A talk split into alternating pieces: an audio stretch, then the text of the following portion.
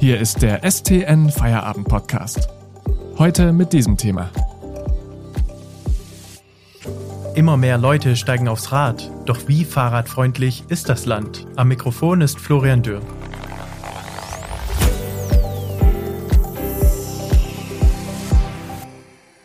Deutschland zum Fahrradland machen? Das hat Bundesverkehrsminister Andreas Scheuer von der CSU im April angekündigt und seinen Radverkehrsplan 3.0 präsentiert. Auch in Baden-Württemberg ist kaum eine Partei in den Landtagswahlkampf gezogen, ohne das Versprechen, den Radverkehr attraktiver zu machen. Die Zahl der Radfahrer wächst nach Angaben des Bundesverkehrsministeriums immer weiter. Doch was sind die Ankündigungen der Politiker wert? Und was bedeuten sie für die Radfahrer im Land? Darüber spreche ich heute mit Arnold Rieger aus dem Politikressort. Hallo. Hallo.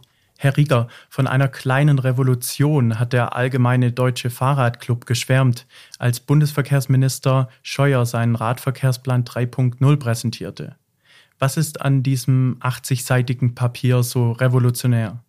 Nun, der Plan, den Minister Scheuer im April vorgestellt hat, ist äh, ein bunter, üppiger Strauß von Vorhaben, von Versprechen, äh, die das Fahrradfahren betreffen. Und das ist insofern revolutionär, als im Autoland Deutschland bisher eben das Autofahren an erster Stelle stand und sich bisher ein Bundesverkehrsminister noch nie so intensiv mit dem Thema Fahrradfahren auseinandergesetzt hat. Und wie sieht die Situation in Baden-Württemberg aus? Welchen Stellenwert hat da die Radpolitik?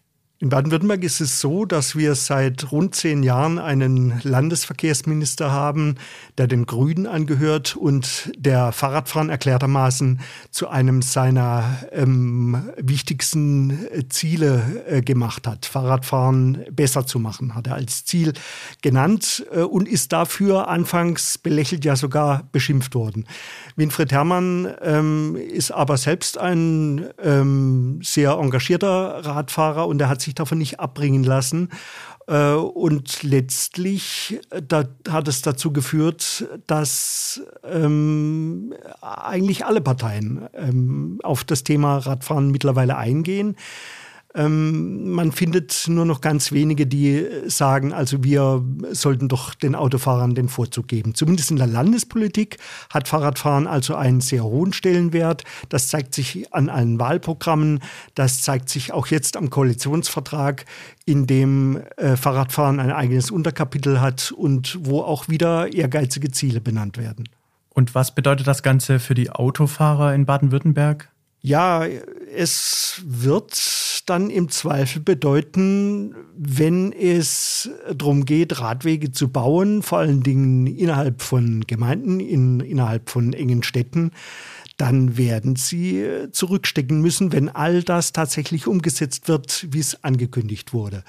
Das führt sehr häufig zu Konflikten. Das kann man in vielen Städten äh, beobachten. Äh, auch in Stuttgart hat es zu Konflikten geführt, als man äh, während ähm, der Pandemie ähm, sogenannte Pop-up-Radwege ähm, eingerichtet hat, also ähm, zum Beispiel in der Theodor-Heuss-Straße einfach eine Spur gesperrt hat. Sowas ist auch in Ulm geplant. In vielen Städten äh, macht man es immer wieder und erntet damit äh, den energischen Protest von Autofahrern. Also das ist ein Zielkonflikt, der muss örtlich immer wieder neu entschieden werden. Danke, Arnold Rieger, bis hierhin. Wir sprechen gleich weiter. Dann geht es darum, warum der Ausbau der Radwege dennoch stockt. Vorher machen wir aber kurz Werbung. Bitte denken Sie daran, den STN Feierabend Podcast zu abonnieren, damit Sie keine Folge mehr verpassen. Mehr Hintergründe und Analysen bekommen Sie mit einem STN Plus Abo für nur 6,90 Euro monatlich kündbar. Aktuelle Nachrichten aus Stuttgart und die Ergebnisse des VfB finden Sie jederzeit in unserer STN-App oder auf stuttgarter-nachrichten.de. Lesen Sie die Nachrichten. Im heutigen Feierabend-Podcast sprechen wir mit Arnold Rieger aus dem Politikressort über die Vorhaben der Politik für die Radfahrer. Im Landtag gibt es also eine Radlermehrheit, wie Sie vorher erläutert haben. Woran liegt es dann, dass der Ausbau der Radwege dennoch stockt? Das eine sind die politischen Rahmenbedingungen, die der Landtag setzt, aber auch der Bundestag bzw. die Ministerien in Bund und Land. Das andere aber, und da wird es konkret, sind die äh, Umsetzungen, wenn es also darum geht, äh, wie viele, wie breite, welche Radwege äh, richtet man tatsächlich vor Ort ein und da kommen die Kommunen ins Spiel. Es ist so, dass an den Ratstischen sehr oft äh, Menschen sitzen, die äh, dann durch dem Autofahren den Vorzug geben.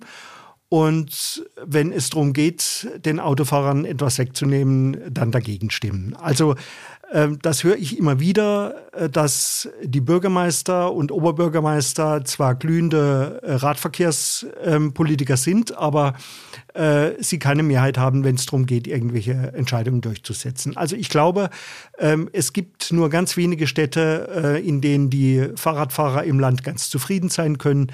Relativ zufrieden sein können sie in Karlsruhe, in Freiburg oder in Tübingen. Das sind die Universitätsstädte, die schon sehr früh begonnen haben, dieses Verkehrsmittel einzubinden finden. Aber gerade im ländlichen Raum äh, gibt es noch sehr viel Nachholbedarf. In den Radwegausbau der Kommunen darf sich die Landesregierung ja nicht einmischen, aber sie will die Kommunen unterstützen.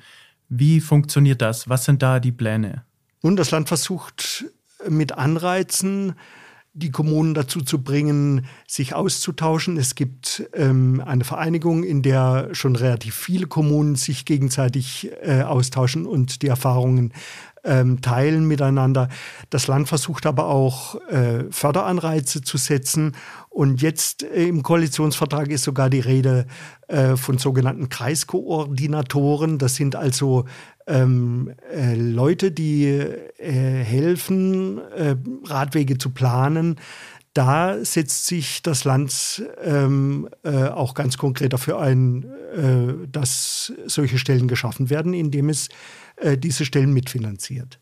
Wie ist da Ihre persönliche Einschätzung? Wird sich also bald auch in den zögerlichen Gemeinden eine wahre Fahrradkultur entwickeln? Ich glaube, beim Radverkehr ist es äh, wie äh, in vielen Bereichen, wenn man ein Angebot schafft, stimuliert man damit auch die Nachfrage. Es gibt ja immer das Argument, ähm, ja, aber da fahren so wenige. Ähm, es gibt zum Beispiel die ersten Radschnellwege. Äh, da kann man äh, drauf unterwegs sein und man begegnet keinem einzigen Radler. Nur die sind noch sehr neu und äh, es braucht einfach eine gewisse Zeit, äh, bis sich solche Verbindungen etabliert haben.